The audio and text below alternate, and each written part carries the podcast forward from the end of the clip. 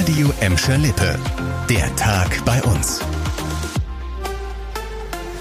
Mit Leon Pollock. Hallo zusammen. Es ist ein Cold Case, ein Fall, der eigentlich ausermittelt ist. Eigentlich. Denn im Mordfall Claudia Ruf führen neue Ermittlungen jetzt auch nach Gladbeck und Gelsenkirchen.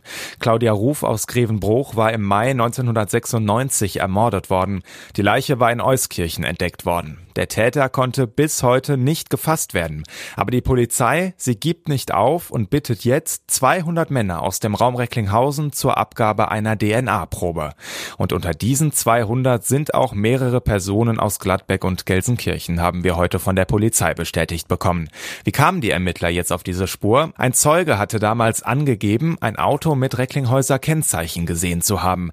Die Ermittler hatten natürlich schon damals viele Menschen und auch Autos überprüft. Jetzt Jetzt wurde der Kreis aber nochmal ausgeweitet. Was bei diesem DNA-Test am Ende rauskommt, dazu wissen wir dann hoffentlich in einigen Wochen mehr. Und vielleicht kommen die Ermittler dem Mörder von Claudia Ruf ja damit noch näher. Knapp drei Monate ist es her, da gab es einen Schultag, den die Schüler und Lehrer der evangelischen Gesamtschule in Gelsenkirchen-Bismarck wahrscheinlich bis heute nicht vergessen haben. Ein Mann drohte mit einem Amoklauf und das gleich zweimal in einer Woche. Schwer bewaffnete Polizisten kamen, die Schule wurde evakuiert, am Ende ist zum Glück nichts passiert. Aber immer wieder bekommen wir Nachrichten von euch. Was machen eigentlich die Ermittler? Gibt's schon irgendwas Neues? Ja, wir haben deshalb für euch mal bei der Staatsanwaltschaft nachgefragt und die ermittelt immer noch noch gegen einen 24-jährigen Ex-Schüler, der schon seit einigen Wochen im Fokus steht.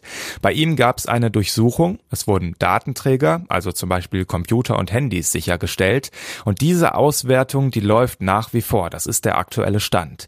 Wie lange die Auswertung noch dauern soll, unklar und der Ex-Schüler bestreitet, etwas mit den Amokdrohungen in Bismarck zu tun zu haben. So, wir gehen so langsam aufs letzte Ferienwochenende zu. Da passt das wunderbar, dass das hier bald wieder möglich ist. Und zwar im Sportparadies in Gelsenkirchen. Da sind die Bauarbeiten im Wellenbecken früher fertig geworden als geplant. Und deshalb macht das Sportparadies jetzt schon am Samstag wieder auf. Wenn ihr direkt hingehen wollt, dann denkt dran, dass die Ferienöffnungszeiten gelten. Das Sportparadies im Bergerfeld war Anfang der Osterferien wegen der dringend nötigen Reparaturen geschlossen worden. Das war der Tag bei uns im Radio und als Podcast. Aktuelle Nachrichten aus Gladbeck, Bottrop und Gelsenkirchen findet ihr jederzeit auf radio und in unserer App.